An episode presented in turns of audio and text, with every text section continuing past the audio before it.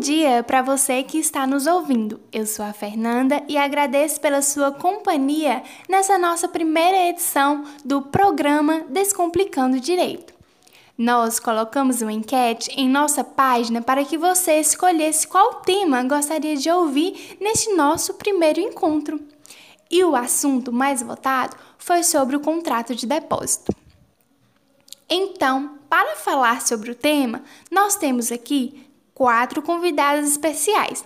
Eu começarei falando com a Miriam Caires, que é advogada e ainda especialista em contratos pela Faculdade Integrada do Norte de Minas Gerais, a FUNORTE.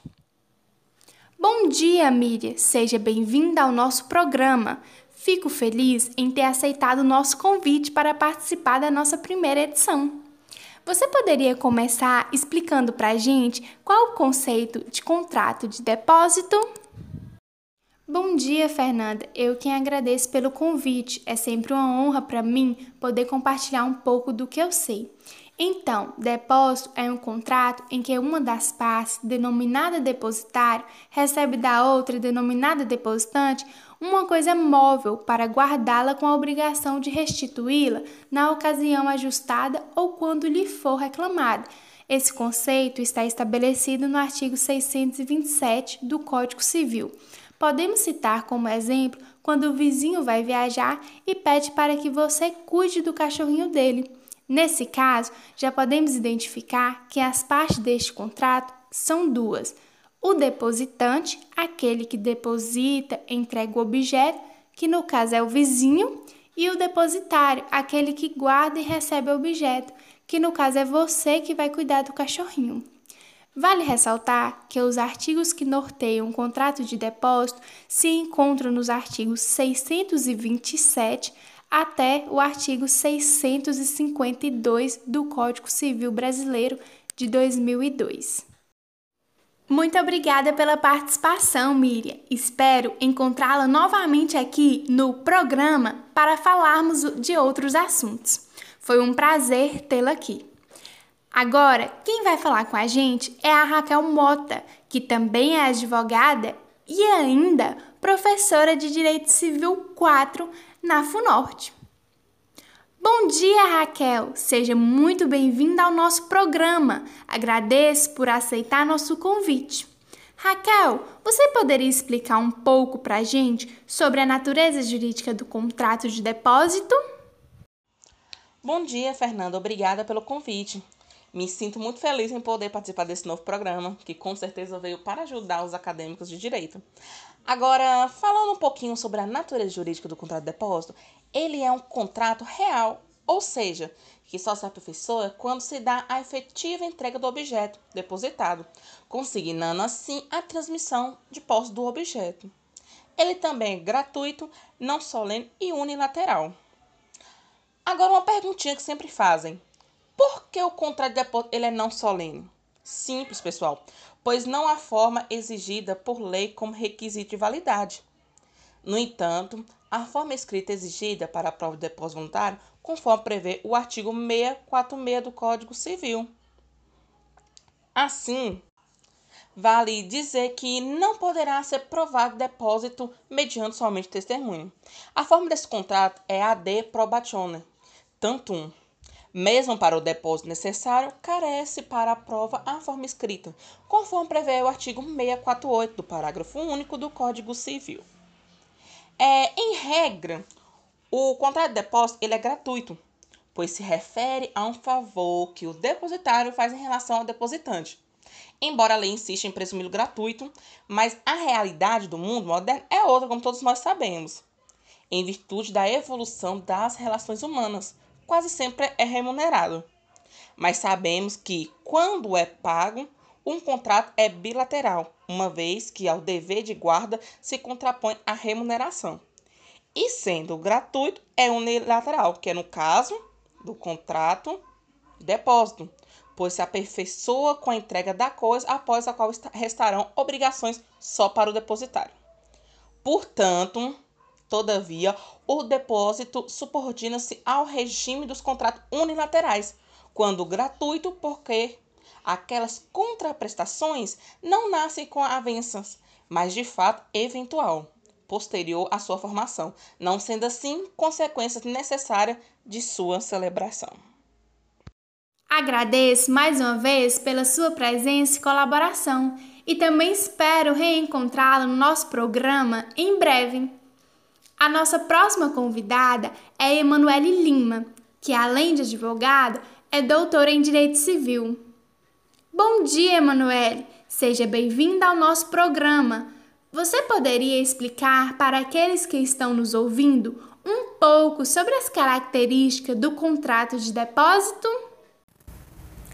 Bom dia, Fernanda. Bom dia a todos. Agradeço pelo convite me sinto muito feliz e honrada em poder agregar conhecimento aos alunos da FUNORTE, faculdade onde me graduei e me tornei doutora.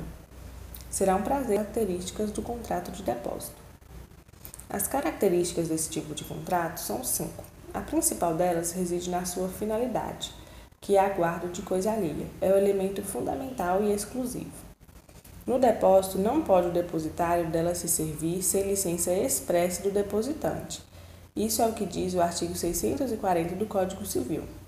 É o traço, esse é o traço que distingue o contrato de depósito do comodato, uma vez que o comodatário recebe a coisa para o seu uso.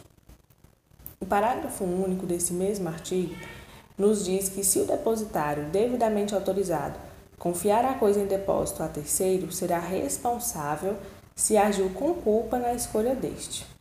Excepcionalmente, no contrato, no contrato de depósito, pode-se autorizar o uso, mas é exceção. E como veremos, não desnaturará o contrato de depósito, como ocorre frequentemente em garagens e estacionamentos, onde se procede à lavagem e lubrificação do veículo entregue para ser guardado. O segundo traço característico do contrato de depósito é a exigência da entrega da coisa pelo depositante ao depositário. Esse requisito demonstra a natureza real do contrato, só se soa com a entrega da coisa, a qual presume-se caso o objeto já esteja em poder do depositário. Não basta o acordo de vontades, por conseguinte, mesmo que tenha havido, por exemplo, acordo entre o proprietário do veículo e o dono do estacionamento sobre o preço e o período de guarda, enquanto não houver a entrega, não haverá o depósito. A terceira característica é a natureza móvel do objeto. O artigo 627 do Código Civil diz expressamente que, pelo contrato de depósito, recebe o depositário um objeto móvel para guardar até que o depositante o reclame. Mas, apesar do Código Civil aludir apenas ao objeto móvel, a doutrina moderna e a jurisprudência não excluem a possibilidade de se pôr em depósito um bem imóvel. Agora, a quarta característica trata sobre a obrigação de restituir. Tal obrigação é também da essência do contrato de depósito, acarretando a sua temporariedade, uma vez que o depositário recebe o objeto móvel para guardar até que o depositante o reclame. Ainda que as partes tenham fixado prazo à restituição, o depositante pode pedir a coisa mesmo antes de seu término, devendo o depositário entregá-la logo que se lhe exija. Salvo em algumas hipóteses específicas mencionadas no artigo 636 do nosso Código Civil, pois se presume que o depósito regular é feito em benefício do depositante. A última, mas não menos importante, é a gratuidade. É ainda peculiar ao depósito, em quinto lugar, a gratuidade, exceto se houver convenção em contrário, se resultante de atividade negocial ou ainda se o depositário o praticar por profissão. Nestas hipóteses, se a retribuição do depositário não constar de lei nem resultar de ajuste, será determinada pelos usos do lugar e, na falta destes, por arbitramento. O que se observa é que a presunção de gratuidade do contrato de depósito que preponderava no direito romano e é estabelecida no artigo 628 do atual Código Civil não encontra ressonância nos fatos diários da vida moderna, em que há inúmeras modalidades de depósitos remunerados, como por exemplo a guarda de automóveis em garagens, de joias e valores em cofres de aluguel, de móveis em guarda-móveis, dentre outros demonstrando a prevalência das exceções nele mencionada. Obrigada pelos esclarecimentos, Emanuele. Nós temos aqui agora alguns pedidos para que você fale sobre os aspectos do contrato de depósito. Você poderia atender a esses pedidos e explicar um pouco sobre isso para a gente? Sim, claro. Se tratando de aspectos do contrato de depósito, podemos falar de forma sucinta das espécies e subespécies nas quais ele se divide. Há o contrato voluntário, que é aquele que resulta de acordo de vontades. Os artigos 627 ao 646 tratam sobre ele. Há o contrato necessário, que independe da vontade das partes, por resultar de fatos imprevisíveis e irremovíveis. Essa espécie de contrato se divide em três subespécies, sendo o depósito necessário na subespécie legal, que faça em desempenho da obrigação legal, Artigo 647, inciso 1. O necessário na subespécie miserável, que é aquele que se efetua por ocasião de alguma calamidade pública. Artigo 647, inciso 2. E o depósito necessário na subespécie hospedeiro, que é aquele depósito da bagagem dos hóspedes, que a lei no artigo 649 equipara ao depósito legal. Voltando às espécies, agora temos o depósito regular, que é aquele que recai sobre coisa infungível que deve ser restituída. Temos ainda o depósito irregular, que envolve bens fungíveis, como dinheiro, por exemplo, obrigando-se o depositário a restituir coisa do mesmo gênero, qualidade e quantidade. O depósito pode ser ainda empresarial ou simples, sendo que o empresarial é aquele que é feito por causa econômica, em poder de empresário ou por conta de empresário, e, portanto, os que não forem são chamados de depósito simples. E, por fim, o contrato pode ser ainda judicial, que é aquele que se verifica por ordem judicial, com o intuito de preservar a incolumidade de coisa litigiosa, até que se decida a causa. É isso. E ainda falando sobre aspectos do contrato de depósito, posso compartilhar com vocês sobre as obrigações da parte. No caso, depositante e depositário.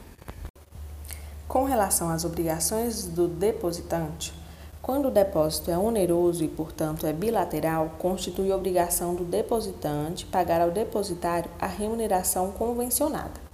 Quando, no entanto, o contrato é gratuito, aperfeiçoa-se com a entrega da coisa após a qual. Neste caso, é unilateral. Sendo assim, as eventuais obrigações do depositante decorrerão de fatos posteriores à sua formação.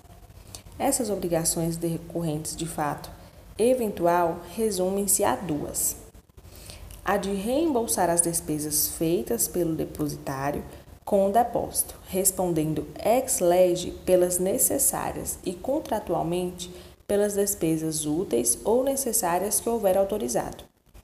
É natural que o depositário ele seja reembolsado dos gastos relativos à conservação da coisa que são de interesse do depositante, sob pena de haver por parte dele causa. Sendo a outra obrigação a de indenizar o depositário pelos prejuízos que lhe advierem do depósito, como, por exemplo, os decorrentes de vício ou defeito da coisa que se tenham estendido a bens do depositário. O artigo 644 do Código Civil assegura ao depositário o direito de retenção, como meio direto de defesa para forçar o devedor a efetuar o pagamento da retribuição devida e das despesas e indenizações mencionadas concedendo-lhe ainda a faculdade de exigir calção idônea ou, na sua falta, a remoção da coisa para o depósito público, até que se liquidem. É o que diz o parágrafo único. Agora, com relação às obrigações do depositário, essas consistem em guardar a coisa, em conservá-la e ainda em restituí-la. As duas primeiras encontram-se discriminadas no artigo 629 do Código Civil que segundo o qual o depositário é obrigado a ter na guarda e conservação da coisa depositada o cuidado e diligência que costuma com o que lhe pertence. Sendo assim, vejamos. Primeiro, a qualidade do contrato de depósito. O depositário deve cuidar dela como se fosse sua, não exonerando a falta de diligência habitual. Pode confiá-la para maior segurança a um banco, a cofres de aluguel ou ainda a terceiro, por não se tratar de dever personalíssimo e intransferível. Mas é importante ressaltar que, neste caso, deve obter autorização prévia do depositário do Código Civil, prescreve que, sob pena de responder por perdas e danos, não poderá o depositário, sem licença expressa do depositante, servir-se da coisa depositada nem a dar em depósito a outrem. Acrescenta o parágrafo único que, se o depositário devidamente autorizado confiar a coisa em depósito a terceiro, será responsável se agiu com culpa na escolha deste. Não haverá, no entanto, neste dessa anuência para invocar a ajuda de auxiliares ou prepostos sob sua responsabilidade. O dever de guarda é inerente ao depósito, constituindo obrigação típica desse contrato que a distingue de outros em que também se transfere a coisa a outrem, como a locação e o comodato. Nestes, todavia, a traditio é feita para uso do locatário e do comodatário, no do depositário servir-se da coisa depositada, salvo se o depositante o autorizar expressamente, como consta do artigo 640. A obrigação de guardar a coisa, porém, pode cessar antes do término do contrato, havendo motivo justificável. O artigo 635 do Código Civil concede ao depositário a faculdade de resilir o contrato unilateralmente, havendo motivo plausível que o impeça de cumpri-lo integralmente, podendo, neste caso, requerer o depósito judicial da coisa, se o depositante não quiser recebê-la. Somente se justifica a exoneração, no entanto, nos depósitos onerosos, se o fato novo tornar impossível ou penosa a guarda da coisa. Nos gratuitos deve haver mais tolerância, pois não pode exigir que o favor prestado ao amigo vá a ponto de causar prejuízo maior a quem o preste. Artigo 694 do Código Civil. A segunda obrigação, a de conservar a coisa alheia deixada em depósito, é conexa às de guardar e de restituir. Com efeito, a lei impõe ao depositário o dever de zelar pela coisa depositada para poder restituí-la no estado em que a recebeu. O depositário responde por culpa ou dolo se a coisa perecer ou deteriorar-se, seja o depósito gratuito ou remunerado. O código não distingue entre os graus de culpa nem se o depósito é interesse do depositante ou do próprio depositário, para agravar a responsabilidade. Este só se exonera nos casos de força maior. Mas, segundo o artigo 642 do Código Civil, para que lhe valha a escusa, terá de prová-los. Malgrado o alúdito dispositivo legal não mencione o caso fortuito, deve tal excludente da responsabilidade ser admitida, pois não estamos diante de hipótese de responsabilidade objetiva, somente ilidível por fatos inevitáveis da natureza, que rompem o nexo da causalidade e configuram o fortuito externo ou força maior. Trata-se de responsabilidade contratual fundada no artigo 393 do Código Civil, que diz que, abre aspas, o devedor não responde pelos prejuízos decorrentes de caso fortuito ou força maior se expressamente não se houver por eles responsabilizado. Fecha aspas. No dever de conservar a coisa, insere-se o de não devassá-la se estiver fechada e não houver expresso consentimento do depositante. Proclama com efeito o artigo 630 do Código Civil, abre aspas, se o depósito se entregou fechado, colado, selado ou lacrado, nesse mesmo, nesse mesmo estado se manterá. O devassamento do objeto configura inadimplemento contratual, gerando a responsabilidade do depositário pelos danos que tem acarretado. Incorre este na presunção juris-tanto de culpa, que só poderá ser afastada mediante prova de caso fortuito ou força maior. Em terceiro lugar, figura a obrigação do depositário de restituir a coisa com seus frutos e acrescidos, quando o exija o depositante. Sendo o depósito regular realizado presumidamente em benefício do depositante, mostra-se irrelevante a fixação de um prazo para a restituição. Ainda que o contrato estipule, pode este reclamá-la, mesmo antes de seu vencimento. O depósito sendo feito para guarda e não para uso ou proveito do depositário, deve ser restituído com os frutos produzidos os quais, como bens acessórios, pertencem ao dono do principal. Nesta linha, decidiu o Superior Tribunal de Justiça que os dos bens administrados por pessoas designadas pela Justiça no curso de um processo também devem ser devolvidos com julgamento final. Com esse entendimento, determinou ao depositário judicial que devolvesse os valores não apenas da venda das 1.040 cabeças de gado sob sua guarda, mas também das crias desses animais durante o período em que as cuidou.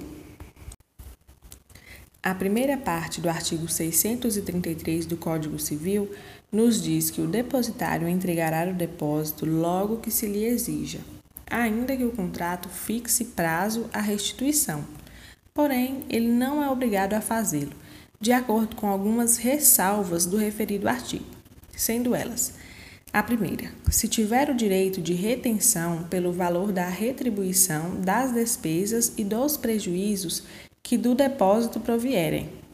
A segunda, se o objeto for judicialmente embargado.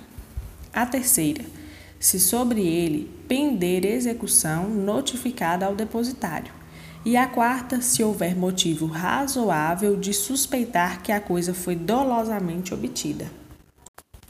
Caso em que, expondo o fundamento da sua suspeita, requererá que se recolha o objeto ao depósito público. E, para finalizar minha participação, eu gostaria de falar sobre a prisão do depositário infiel. A nossa Constituição Federal de 88 proíbe a prisão por dívida civil mas ressalva a do devedor de pensão alimentícia e a do depositário infiel. Dispõe o artigo 5 inciso 68 da Carta Magna que, abre aspas, não haverá prisão civil por dívida, salvo a do responsável pelo inadimplemento voluntário e inexcusável de obrigação alimentícia e a do depositário infiel. Fecha aspas. Todavia, no dia 3 de dezembro de 2008, o Supremo Tribunal Federal, por maioria do plenário, negou provimento ao recurso extraordinário número 466.343 de São Paulo, oriundo de uma ação concernente a um contrato de alienação fiduciária. A referida decisão pôs fim à prisão civil do depositário infiel tanto nas hipóteses de contrato como os de depósito, de alienação fiduciária ou de arrendamento mercantil. Em consequência, o mesmo tribunal revogou a súmula 619, segundo a qual a prisão do depositário judicial podia ser decretada no próprio processo em que se constituiu o encargo, independentemente da propositura de ação de depósito. Prevaleceu no alúdito julgamento da nossa Suprema Corte o entendimento de que o direito à liberdade é um dos direitos humanos fundamentais priorizados pela Constituição Federal, somente podendo ocorrer a sua privação em casos excepcionalíssimos, como no da prisão por dívida alimentar. Bom, Fernanda, eu gostaria de esclarecer que todas essas informações que eu trouxe hoje acerca do contrato de depósito os acadêmicos do curso de Direito que tiverem interesse podem encontrar na quarta edição da Doutrina de Direito Civil 2, de Carlos Roberto Gonçalves. Ele aborda sobre contratos em espécie e direito das coisas de forma esquematizada. Além, é claro, de encontrar os artigos que aqui mencionei no nosso Código Civil. Espero ter contribuído com o aprendizado de vocês e mais uma vez agradeço pelo convite. Desejo a todos um bom dia. Agradeço mais uma vez pela disposição em estar aqui e também espero recebê-la novamente em breve. Nossa última convidada de hoje é a Heloísa Ribeiro. Ela, que é advogada e ainda mestre em contratos. É ela quem irá encerrar nosso tema de hoje, falando sobre jurisprudência e discussões impactantes envolvendo contratos de depósito. Bom dia, Fernanda. Quero agradecer imensamente pelo convite e pela oportunidade. É uma satisfação contribuir com o programa e com a aprendizagem daquele que nos ouve. Sobre jurisprudência de decisões, vamos falar um pouquinho, que são cabíveis à ação. Eu tenho aqui dois exemplos. Uma sobre é, a safra futura, sobre o armazenamento. Ela tem como exemplo é, de produtores que foi em 2016, ela está bem recente. Essa decisão foi em 18 de 10, em 2016, no qual a STJ considerou cabível uma ação de, de, decisão de depósito movida pela Conab, no qual os adquiridos em contrato da aquisição do governo federal, da AGF, foram entregues aos produtores para armazenamento de 1,8 toneladas de arroz. Cito aqui um desvio, um desvio de grãos. Tá? Fernanda, o produto do qual esse arroz ele foi armazenado por produtores é, e aqui essa ação foi movida pela questão de readquirir a sobra. A Conab, ingressou a ação de depósito para garantir a devolução, por força de liminar de busca e apreensão do restante. Estou aqui relatando e ressalvando um produto que sobrou, viu? Agora, Fernanda, a sentença mantida em segundo grau foi procedente à devolução para a ação de depósito. O mesmo, o STJ, em recurso especial interposto com Robson Vilela Martins, que foi fundamentado no artigo 105, inciso 3, em, ação de executivo titular extrajudicial, a célula, célula do produto rural. Em jurisprudência de fato, de título, constitui o executivo extrajudicial, dotado de certeza, liquidez, exigibilidade, sendo representativo de promessa de entrega futura de safra. Ele baseou no artigo 4A da Lei 8.929 de 94. Fernanda, tenho também um exemplo. Nós estamos falando aqui tá, de uma sobra. Essa foi uma decisão do qual é, foi falada que deveria ser, ser reparado esse dano. Ser reparado esse dano de entrega de um contrato que foi o qual os produtores deveriam armazenar, já teria sido pago aquilo, eles estavam armazenando aquele produto. E um, um recurso especial em 2005 do STJ, né? Quero ressaltar aos ouvintes que essa decisão do STJ entende por ser caso de título executivo extrajudicial representativo, do qual em dinheiro, cujo valor é obtido pela multiplicação do preço unitário do produto, trazendo, conforme afirma, a jurisprudência do TJMG, que é um título executivo de obrigação certo, líquido, exigível à cédula do produto rural. Então, são dois casos: um que é devolução e outro que é exigência e demarcação de valor em multiplicação de título das quais as emendas e decisões se amparam em unificação de, de acordões, decisões monocráticas e súmula. Então, a jurisprudência em, em todo, ela são decisões unificadas para que possa ser uma decisão unânime de todas essas situações. Então, vai ser um analisar de toda uma obra, de toda uma ação, em oportunidade, para que seja mantida essa, essas emendas. Também quero lembrar que, para maiores informações no STJ, temos lá a página de jurisprudência, onde podemos consultar para que possamos saber, para que nossos ouvintes, né, esses que estão nos, nos ouvindo nessa manhã, possam ter um entendimento é, onde procurar maiores informações a caso de pesquisa. Então, hoje eu trouxe para vocês dois casos: um caso de safra futura e esse do líquido certo e exigível, que também que é a cédula do produtor rural. Eu quero agradecer novamente pela oportunidade de falar um pouquinho sobre a decisão de igualdade de contrato de depósito.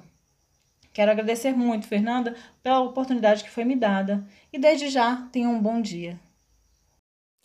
Então, pessoal, Agradeço imensamente pela participação das nossas convidadas e agradeço também a você aí de casa que esteve com a gente até aqui. Espero que tenha gostado e absorvido bem sobre os contratos de depósito. Conto com a companhia de vocês de casa na semana que vem, neste mesmo dia e horário. Obrigada, até a próxima. Tchau, tchau!